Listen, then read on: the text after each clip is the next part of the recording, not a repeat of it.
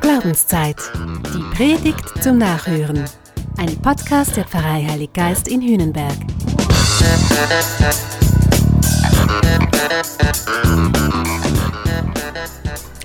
Zahltag, Kassensturz. So oder ähnlich können wir das betiteln, was Jesus uns heute als Botschaft vorlegt. Es geht ihm einmal mehr um den Himmel. Oder genauer gesagt, es geht Jesus um das, was wir tun sollten, bis es mit dem Himmel soweit ist. Wie soll ich leben? Er erzählt uns ein Gleichnis. Schauen wir genauer hin. Da verteilt ein reicher Mann an seine Mitarbeiter Talente Silbergeld. Er selbst verreist und bis er wiederkommt, sollen die Mitarbeiter mit dem ihnen anvertrauten wirtschaften. Um das kurz zu erklären, Jesus meint tatsächlich Geld. Jesus meint sehr viel Geld. Seine Zuhörerinnen und Zuhörer, die werden nicht schlecht gestaunt haben. Ein Talent entspricht 6000 Denaren. Und mit einem Denar konnte man eine ganze Familie einen Tag lang ernähren. Der eine Mitarbeiter erhält fünf solcher Talente. Ein zweiter bekommt zwei, ein dritter Mitarbeiter erhält ein Talent Silbergeld. Nun und wie das so ist, wirtschaften die Mitarbeiter sehr unterschiedlich. Der erste gewinnt mit Hilfe seiner fünf Talente noch fünf weitere dazu. Auch der mit den zwei Talenten kann das ihm anvertraute Geld verdoppeln. Nur der mit dem einen Talent gewinnt nichts. Das liegt nicht etwa daran, dass er Pech gehabt hätte oder irgendwie eine schlechte Ausgangslage. Nein, er hat erst gar nicht versucht, etwas aus dem Vermögen zu machen. Aus Angst, etwas zu verlieren, hat er sein Talent vergraben. Oder war er einfach zu faul? Wir wissen das nicht. Jedenfalls, als der Herr wiederkommt, wird abgerechnet. Da werden die beiden, die gut gewirtschaftet haben, überschwänglich gelobt. Sie erhalten den Himmel in jeder Hinsicht. Der dritte jedoch, dieser arme Kerl, er muss sich nicht nur so einiges anhören, er wird geschasst. Der Herr wirft ihn kurzerhand raus. Ich denke, wir haben das verstanden. Der reiche Mann, das ist Gott. Und die Mitarbeiterinnen und Mitarbeiter, das sind wir. Gott stellt uns unvorstellbar viel zur Verfügung.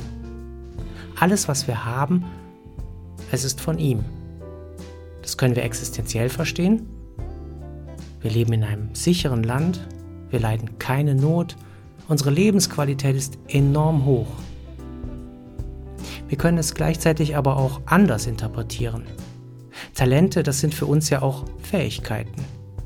Und die können wir ausbilden.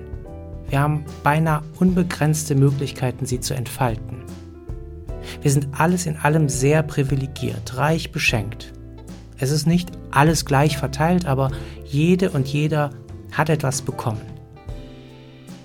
Und Gott will, um das jetzt rauszufinden, müssen wir nicht viel interpretieren. Gott will, dass wir das nutzen und einsetzen. Wir sollen das Bestmögliche draus machen. Ob am Ende dann ganz viel herauskommt oder weniger, das scheint gar nicht so wichtig zu sein. Gott wird aber ziemlich gallig, wenn wir zu wenig oder wenn wir gar nichts tun. Wenn wir unser Talent einfach vergraben, wenn wir ängstlich sind oder faul, wenn wir selbstzufrieden sind oder egoistisch, dann wird Gott sauer. Und dann schmeißt er uns raus, beziehungsweise er lässt uns gar nicht erst rein in den Himmel. Eigentum verpflichtet. Talent darf nicht vergraben werden. Was wir haben und besitzen, wir sollen es einsetzen und nutzen im Sinne des Herrn, von dem es kommt, und dem wir einmal Rechenschaft darüber ablegen müssen, wenn es für uns heißt Zahltag. Nun, wie kann das aussehen? Ich mach's mal konkret an einem Beispiel, was mich aktuell sehr beschäftigt.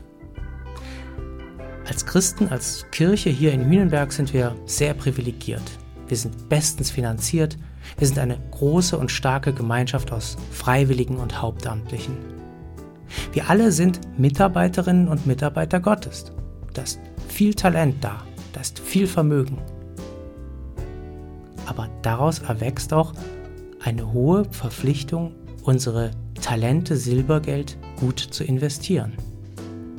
Wir sollen, wie es beim Propheten Jeremia heißt, das Beste geben für Gott und die Menschen und die Stadt, in die er uns gesandt hat.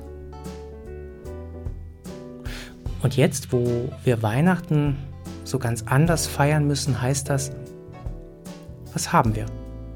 Wir haben Zeit und wir haben Mut. Also machen wir es wie Gott. Wir gehen zu den Menschen in ihr Quartier, überall dahin, wo man uns einlädt. Und da feiern wir Weihnachten. Wir investieren uns zum Wohl der Menschen und zum Lobe Gottes. Wir haben auch Geld und wir haben gute Kontakte. Ergo arbeiten wir jetzt vermehrt mit Musik- und Kunstschaffenden zusammen. Und wir bitten Sie, helft ihr uns, die Botschaft Gottes zu verkünden. Der will nicht nur zu wenigen kommen, sondern zu maximal vielen Menschen.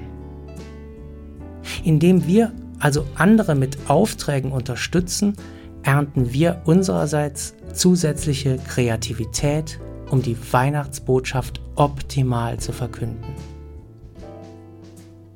Wir haben aber noch mehr. Wir haben auch viel Mitgefühl für Menschen in Not. Und das möchten wir investieren in Solidarität. Wir sind und wir bleiben ansprechbar im Dorf. Und wir agieren über unseren Tellerrand hinweg, unterstützen das Kinderspital in Bethlehem und unsere Glaubensschwestern in Tansania. Und wir merken bei dem, hey, wir haben so viel Power und so viele Möglichkeiten. Und das möchten und ja, das müssen wir auch nutzen von Jesus her. Schauen wir noch einmal auf das Ende von unserem Gleichnis. Jesus klingt da erst einmal ganz komisch und ungerecht. Er sagt, wer hat, dem wird gegeben. Und es, er wird im Überfluss haben. Wer aber nicht hat, dem wird auch noch weggenommen, was er hat. Wie meint Jesus das denn? Für mich heißt das, erstens, ich rechne grundsätzlich mal damit, dass Gottes Logik eine andere sein könnte als meine eigene. Und zweitens, wenn ich meine Talente einsetze, dann werde ich reich belohnt. Drittens heißt es aber auch, vergrabe ich mein Talent, behalte ich alles für mich, dann bin ich und dann bleibe ich auch auf ewig ein armer Tropf. Ist das so gemein? Nein, ich meine nicht. Ich glaube nicht, dass Jesus mir plump Angst machen will. Angst vor Strafe. Das wäre keine tragfähige Motivation. Nein, ich fühle mich von Jesus ermutigt, weil es stimmt doch. Ich kann doch was und ich habe viel. Und ich mache ja die Erfahrung, dass mir das was bringt, wenn ich mich einbringe. Es ist nicht nur für die anderen gut, es macht auch mich umgehend reich, weil es mich erfüllt mit Sinn. Ich erlebe, dass ich zu etwas gut bin. Das tut auch mir gut. Das macht mich froh. Es macht mein Leben zu einem Fest. Jetzt und scheinbar ja dann auch später. Wer weiß, wann das ist, wenn es für mich mal heißt Zahltag. Das war Glaubenszeit. Die Predigt zum Nachhören. Ein Podcast der Pfarrei Heilig Geist in Hühnenberg. Gesprochen von Christian Kelter. Idee und Konzeption Biesberg Media Group. Wir machen Medien.